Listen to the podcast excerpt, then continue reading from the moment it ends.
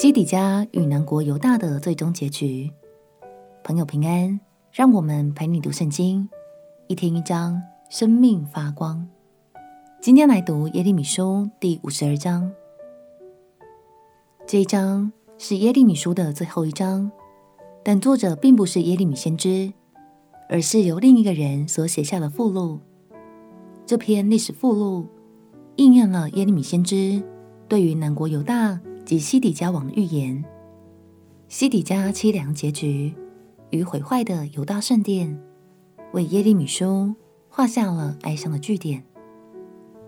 让我们起来读耶利米书第五十二章。耶利米书第五十二章，西底家登基的时候，年二十一岁，在耶路撒冷作王十一年。他母亲名叫哈木他，是利拿人耶利米的女儿。西底家行耶和华眼中看为恶的事，是照约雅敬一切所行的。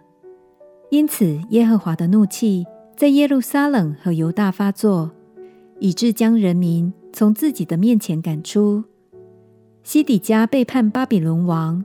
他作王第九年十月初十日，巴比伦王尼布甲尼撒率领全军来攻击耶路撒冷，对城安营，四围筑垒攻城。于是城被围困，直到西底家王十一年四月初九日，城里有大饥荒，甚至百姓都没有粮食。城被攻破，一切兵丁就在夜间从靠近王园两城中间的门出城逃跑。迦勒底人正在四围攻城，他们就往亚拉巴逃去。迦勒底的军队追赶西底家王，在耶利哥的平原追上他，他的全军都离开他四散了。迦勒底人就拿住王，带他到在哈马地利比拉的巴比伦王那里。巴比伦王便审判他。巴比伦王在西底家眼前杀了他的众子。又在利比拉杀了犹大的一切首领，并且剜了西底家的眼睛，用铜链锁着他，带到巴比伦去，将他囚在监里，直到他死的日子。巴比伦王尼布甲尼撒十九年五月初十日，在巴比伦王面前侍立的护卫长尼布撒拉旦进入耶路撒冷，用火焚烧耶和华的殿和王宫。又焚烧耶路撒冷的房屋，就是各大户家的房屋。跟从护卫长加勒底的全军，就拆毁耶路撒冷四围的城墙。那时，护卫长尼布撒拉旦将民中最穷的和城里所剩下的百姓，并已经投降巴比伦王的人，以及大众所剩下的人都掳去了。但护卫长尼布撒拉旦留下些民中最穷的。使他们修理葡萄园、耕种田地。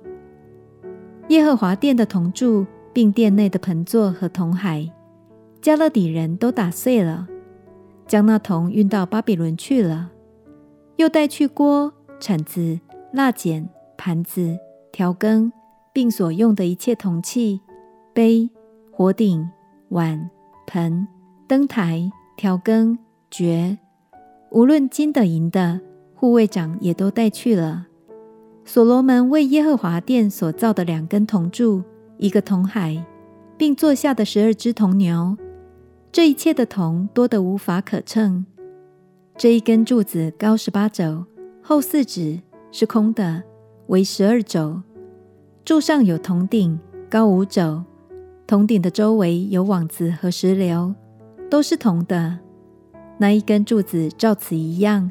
也有石榴，柱子四面有九十六个石榴，在网子周围共有一百石榴。护卫长拿住大祭司西莱亚、副祭司西番雅和三个把门的，又从城中拿住一个管理兵丁的官，并在城里所遇常见王面的七个人，和检点国民军长的书记，以及城里所遇见的国民六十个人。护卫长尼布撒拉旦将这些人带到利比拉的巴比伦王那里，巴比伦王就把他们击杀在哈马地的利比拉。这样，犹大人被掳去，离开本地。尼布甲尼撒所掳的民数记在下面：在他第七年，掳去犹大人三千零二十三名；尼布甲尼撒十八年，从耶路撒冷掳去八百三十二人；尼布甲尼撒二十三年，护卫长尼布撒拉旦掳去犹大人七百四十五名，共有四千六百人。犹大王约雅斤被掳后三十七年。巴比伦王以为米罗达元年十二月二十五日，使犹大王约雅斤抬头，提他出监，又对他说恩言，使他的位高过与他一同在巴比伦众王的位，给他脱了囚服，他终身在巴比伦王面前吃饭。巴比伦王赐他所需用的食物，日日赐他一份，终身是这样，直到他死的日子。严格说来，西底家并不是犹大历史上最坏的王，但他也没有汲取先祖教训。西底家和犹大百姓会面临如此凄凉结局，正是因为他们完全无视神透过耶利米先知所传达的劝诫，一心随自己的意思而行。亲爱的朋友，希望犹大的历史可以成为我们每一个人的提醒。懂得及时刹车，回转向神，相信在神的手中，永远有爱，也有怜悯。恭喜你读完了耶利米书，这卷书的后半段确实很不容易，你真的很棒哦。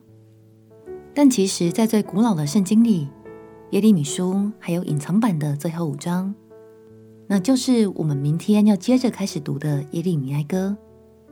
相信这几首动人的诗歌。